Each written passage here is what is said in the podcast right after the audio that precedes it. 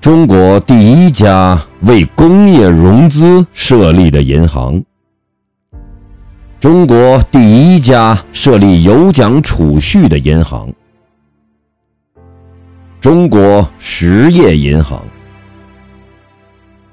一九一九年，周学熙第二次出任民国政府财政总长时，组建中国实业银行。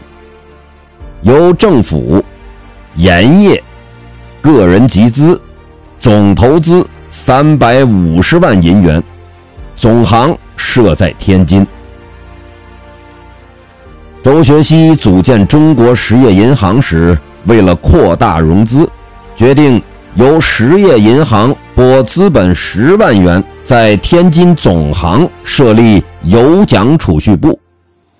这是中国银行史上的。第一次有奖储蓄，收效显著，大获成功，各银行纷纷效仿。